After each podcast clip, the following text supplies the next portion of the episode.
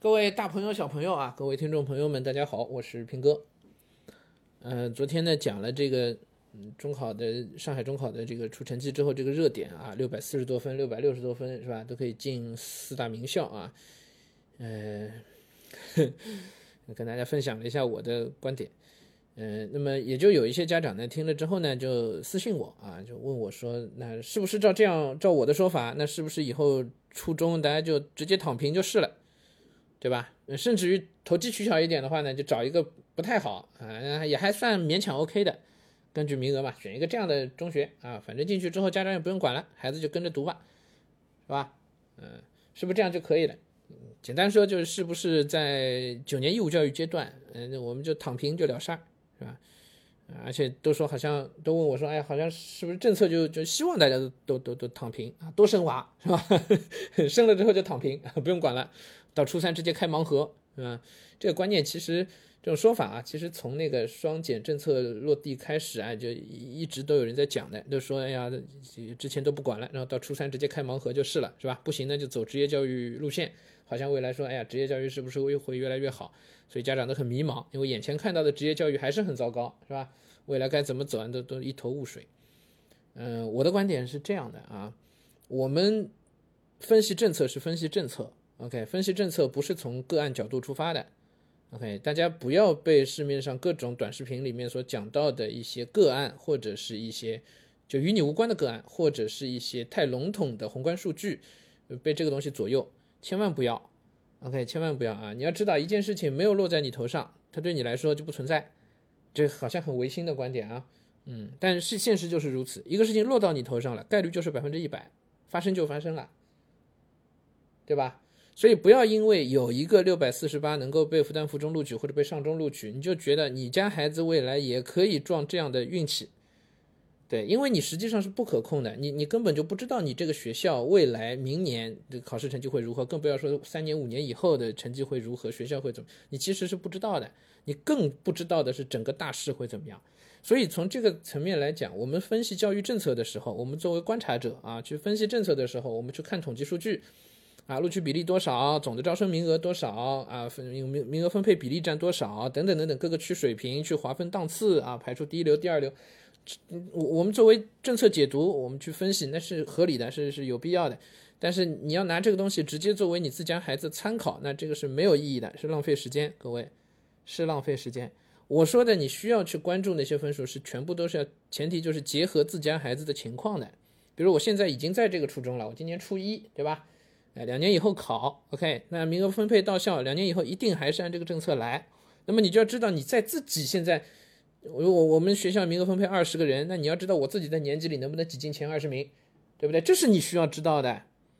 OK，我说的关照关注数据是这个，就跟自己情况一定要是结合的，否则去看那宏观的笼统数据没有意义的，各位啊，没有意义的。所以我们根本就不能。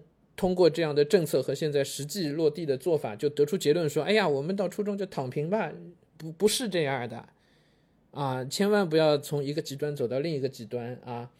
哎，没有人告诉过你，这教育我们就鼓励大家就是躺平，然后多生娃，全去搞体育，没有的事情啊，没有的事情。高考的指挥棒还在那里，OK？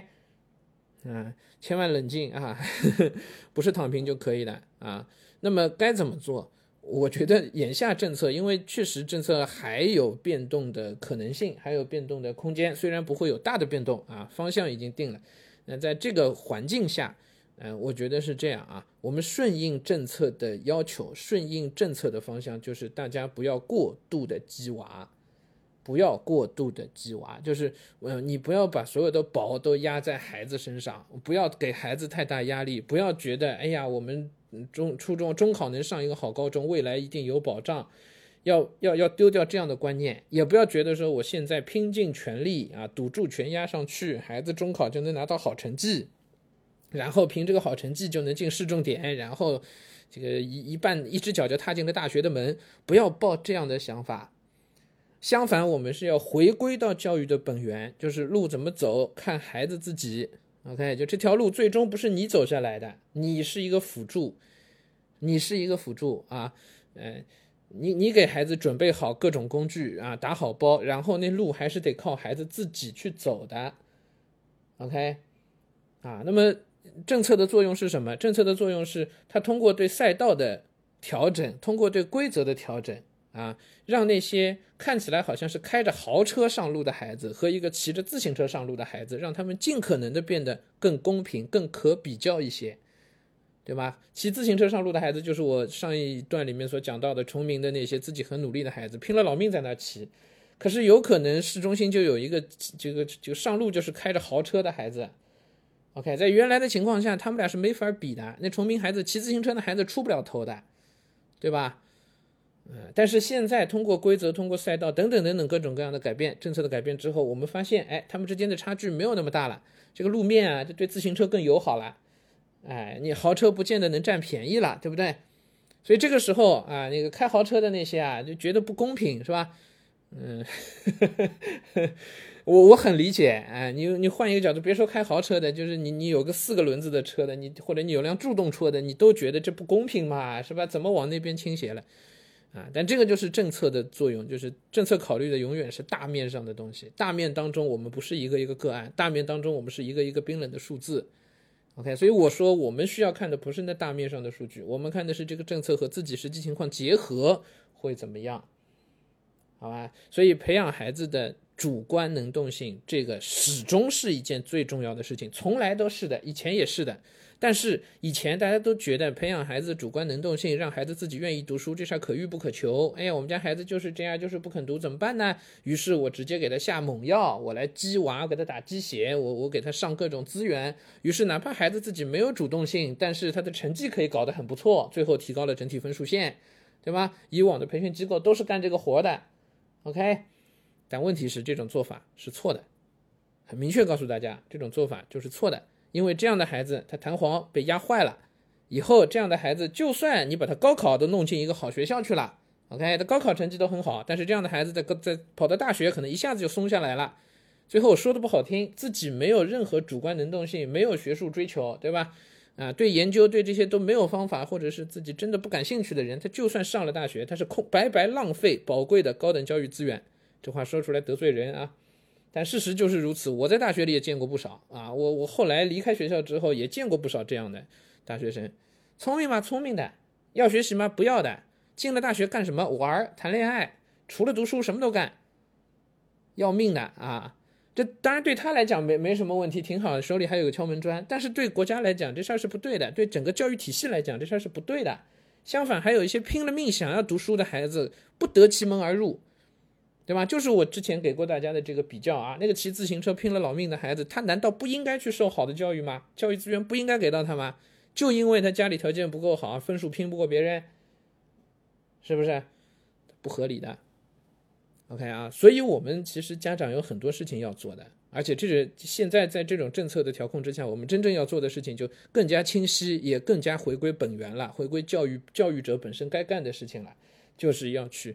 引导孩子建立起学习的这种自信心、主动性，OK，他要知道学习是为自己，他要也要能够有好奇心，自己在学习当中能够找到乐趣，自己能够找到那个方法，这个才是最要紧的。事实上，长期来看，我们从职业角度和高等教育的角度去看，你也会发现，事实上也只有这样，真正有这种求知欲望、有学术理想的这样的孩子，才适合去接受高等教育。其他的那些本身对学习没有 feel 哈，没有感觉，他更喜欢做一些实践性的事工作的实践性事情的孩子，实际上他真的不应该，或者说我们说的客气一点，就他也不一，就确实没有那个必要，非得要接受高等教育。OK。这是一个很现实的问题，完全我们我说这个话可能让大家觉得不中听啊，但是可以预见的是，职业教育整体也在进步，也在改变，包括高中教育未来应该是更加普及化的。大家也不要觉得说，哎呀，那就是中考的就就直接上职校上技校，不一定的，不一定的，好吧？哎，所以呢，嗯。我觉得这真的是一件，应该是一件好事情。我不知道为什么大家会看下来都觉得反而好像更加焦虑啊，或担心的事情更多啊，更茫然啊，啊，稍微有一些不知所措呢，也正常，因为因为这毕竟是在动荡的年代，是吧？嗯，教育政策动荡的年代，但是整体方向这么清晰啊，我觉得家长应该要冷静下来啊，应该要就回归到那个本源，对吧？让孩子真的爱上读书啊，让孩子能够在数学、英语这样的学科当中能够找到乐趣，对吧？那数学的乐趣不就是来自于解题吗？对吧？用心去想，在一个难题上钻一个小时、两个小时，最后把它钻研出来，这是巨大的快乐啊！一个孩子能够在这个事情上找到一次快乐，他就可以在数学上有所建树，就可以往前进很大一步。OK，永远不能在解题这个事情上找到乐趣的孩子，你说他以后上一个，呃，这个名牌大学，如果一不当心读的还是和理科有关的专业，那对他来讲人生多痛苦啊！大学四年多痛苦啊！那出来之后专业也是货不对版，是吧？这真的对谁都没有好处的。OK，所以政策的调整，其实经济政策的调整，很多时候也是让他尽可能的货能对版。哎，就是去匹配资源，本质是这个政策的调整，本质都是去匹配资源。OK，那现在在教育这个领域里面，我们看到了这个政策正在努力的去匹配这些资源啊，大家不要再真真的就脑筋只往一个地方钻啊，就老觉得只有这才是最好的啊，然后不惜用别的手段违背规律的去达到这个目的，这种功利性的做法，在眼下这样的政策调整之后。这个恐怕不见得还是有效的，哎，不要投机，好吧，不要投机啊！我们在那个评说通识少年经济里，前段时间正在讲投资和投机的问题。孩子教育是应该要投资的事儿，但不要老是去投机，哎，投投机是在赌概率，你一把赌赢了没问题是吧？算你运气好，有本事把把赌赢，那不可能的啊！中考赌赢了，高考再赌赢啊，回头找工作你还能再赌一把是吧？啊，从一开始还能从小升初就先赌起是吧？不要下这种赌注啊，没有真的不合适的啊，不合适的。OK，哎，所以呢，我觉得政策之后家长不应该是躺平，哎，反而家长应该更关注教育啊，应该更关注孩子日常的状态，嗯，真的天天都要去关心孩子的学习的心态状态如何，嗯，而不是去关注他的那个学习的进度到底怎么样，嗯，关注孩子是否好学。是吧？这些可能是更要紧的啊！这种东西都有了，剩下的路应该是孩子自己去走的啊。好了，这个今天这一段算是对昨天的内容的一个小小的补充吧啊，就跟大家聊到这里。